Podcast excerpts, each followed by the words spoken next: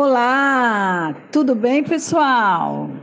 Você está aqui ouvindo o podcast Tudo sobre Fisioterapia com a doutora Luciana Freitas. Arroba Fisioterapia Luciana Freitas.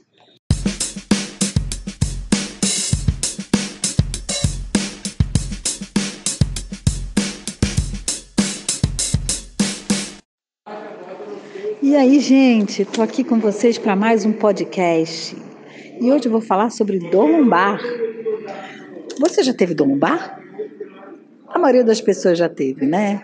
A gente sabe que mais ou menos entre 50% e 80% da população do mundo pode ser acometido por uma dor lombar. Então é raro uma pessoa que nunca, nunca teve dor lombar. Você sabe que a lombar é aquela parte baixa da coluna, né? Próxima à bacia. Pois é, lá próxima pelvis. Geralmente ela está até junto com a dor na pelvis. Você sabe que a dor lombar é uma das maiores causas de falta de absenteísmo no trabalho e por isso apresenta alto custo para o sistema. O sistema econômico, ele tem o sistema de saúde tem alto custo, as previdências com problemas de dor lombar, principalmente aquelas que são crônicas, que se repetem ou que permanecem por longo tempo, né?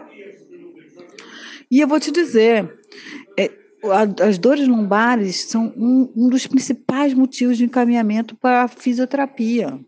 Sabia disso? Então vamos lá, vamos definir o que é dor lombar ou lombalgia. Certo? É a mesma coisa. Dor lombar e lombalgia são a mesma entidade. Então, o que é a dor lombar? É a dor na região lombar, que pode irradiar para o glúteo, o bumbum, né? E para as pernas. Certo? Elas podem ser agudas, que são aquelas que aparecem de repente e duram mais ou menos de quatro a sete semanas. Certo? Elas podem ser consideradas subagudas, que elas podem durar de 7, 6, 7 a 12 semanas, e as crônicas, que são as de maior de 3 meses, maior de 12 semanas, tá? Além disso, nós temos aquelas recorrentes, que são aquelas que vão e vêm e não tem um tempo definido, ok? Então, se você tem dor lombar, fica atento para esse tempo, fica atento para esse tempo. E quais são os fatores de risco?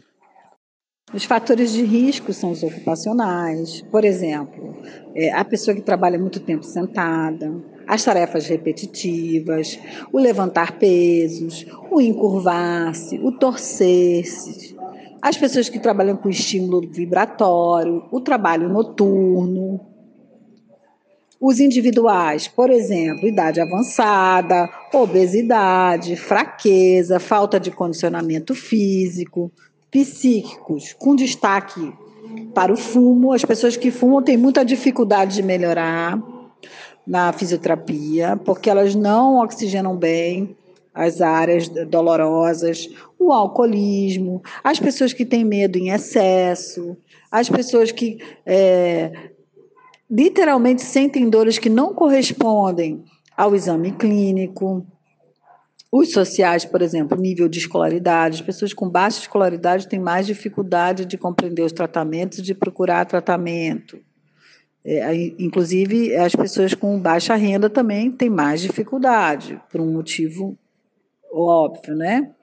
Anatômicos, por exemplo, hernia de disco, estenose do canal vertebral, espondilolistese, que é o escorregamento da vértebra, e outros, tá?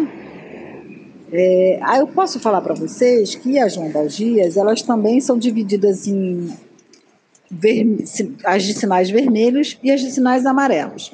As de sinais amarelos são essas que eu falei, tá?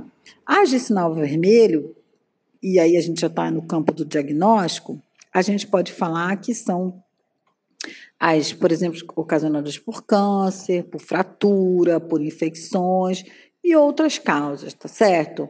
Essas são mais graves e devem ser tratadas pelo médico. Uh, nós podemos falar um pouquinho ainda de diagnóstico, o diagnóstico da fisioterapia. Então, a gente, no diagnóstico da fisioterapia, a gente vai falar. Um, a gente divide a lombalgias em lombalgia com déficit de mobilidade, que é quando você vai atender o paciente e observa que ele tem um bloqueio de movimento, um bloqueio de mobilidade, tanto na lombar quanto na região sacral, na região pélvica, certo? A gente tem a lombalgia, lombalgia por instabilidade, que é comum, muito comum nas pessoas que carregam peso e nos atletas, tá? Que tem, uh, por exemplo, podem ter uma diminuição da força lombar, da força pélvica, então ele não consegue estabilizar bem a coluna para aquela atividade, tá? Uh, nós temos as lombalgias com tendências cognitivas, afetivas ou com dor generalizada, aquela dor que anda, está na lombar, vai lá para o pescoço, depois vai para o braço, depois vai para outro lugar. E nessas lombalgias, são as lombalgias com tendências psíquicas, aquelas lombalgias que tem mais a ver com a parte psicossomática, tá? É, você faz os, é, os, exames físicos, faz os exames é, de imagem, mas você não encontra um achado consistente com aquela dor. Ela é verdadeira porque ela é verdadeira para a pessoa, certo? Mas é uma lombalgia é, com tendência mais cognitiva.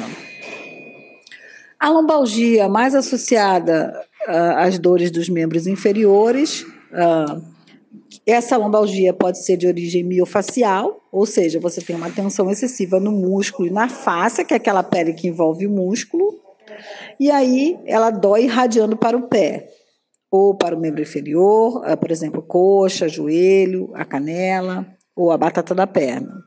E você tem a lombalgia com síndromes neurológicas, que é uma dor irradiada, mas aí você tem formigamento, você tem fraqueza do músculo, você tem é, movimentos involuntários e uma dor bastante grande ao movimentar, tá? ela geralmente melhora mais com repouso ou não melhora de jeito nenhum, tá? Essa lombalgia é uma lombalgia que envolve o nervo ciático. Qual é o tratamento médico? Você vai tomar anti-inflamatório, você vai tomar analgésico, você vai tomar antidepressivo para dor crônica quando for o caso, pode tomar sedativos para ansiedade, se a pessoa tiver ligada à ansiedade, é, você pode tomar opioides. E em alguns casos você também pode optar por um fitoterápico, que é a garra do diabo, que é um fitoterápico que em alguns casos funciona muito bem, tá? No próximo podcast eu vou falar sobre diagnóstico da fisioterapia e o tratamento. Obrigada, gente. Até a próxima dor lombar, diagnóstico e tratamento